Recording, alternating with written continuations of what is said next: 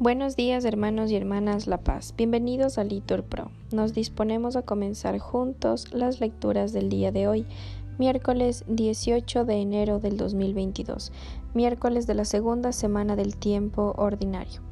En este día queremos pedir por la persecución de los cristianos para que el Señor les ayude.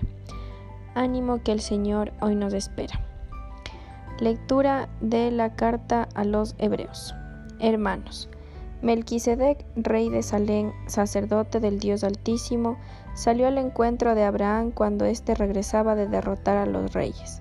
Lo bendijo y recibió de Abraham el diezmo del botín. Su nombre significa en primer lugar Rey de Justicia y después Rey de Salén, es decir, Rey de Paz. Sin padre, sin madre, sin genealogía, no se menciona el principio de sus días ni el fin de su vida. En virtud de esta semejanza con el Hijo de Dios, es sacerdote perpetuamente. Y esto resulta mucho más evidente si surge otro sacerdote a semejanza de Melquisedec, que no ha llegado a serlo en virtud de una legislación carnal, sino en fuerza de una vida imperecedera, pues está atestiguado. Tú eres sacerdote para siempre, según el rito de Melquisedec. Palabra de Dios. Respondemos al Salmo. Tú eres sacerdote eterno según el rito de Melquisedec. Oráculo del Señor a mi Señor, siéntate a mi derecha y haré de tus enemigos estrado de tus pies. Repetimos, tú eres sacerdote eterno según el rito de Melquisedec.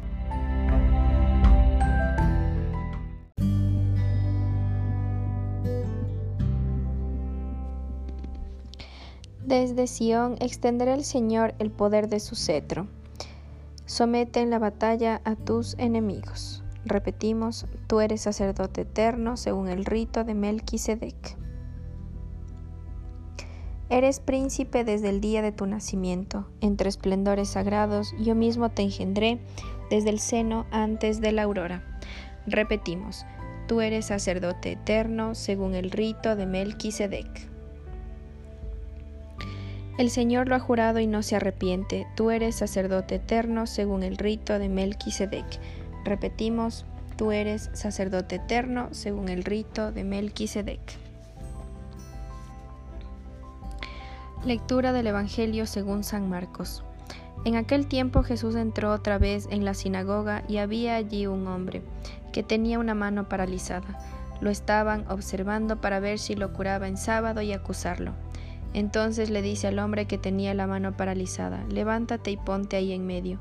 Y a ellos les pregunta, ¿qué está permitido en sábado? ¿Hacer lo bueno o lo malo? ¿Salvarle la vida a un hombre o dejarlo morir? Ellos callaban, echando en torno una mirada de ira y dolido por la dureza de su corazón. Dice al hombre, extiende la mano. La extendió y su mano quedó restablecida. En cuanto salieron, los fariseos se confabularon con los herodianos para acabar con él. Palabra del Señor.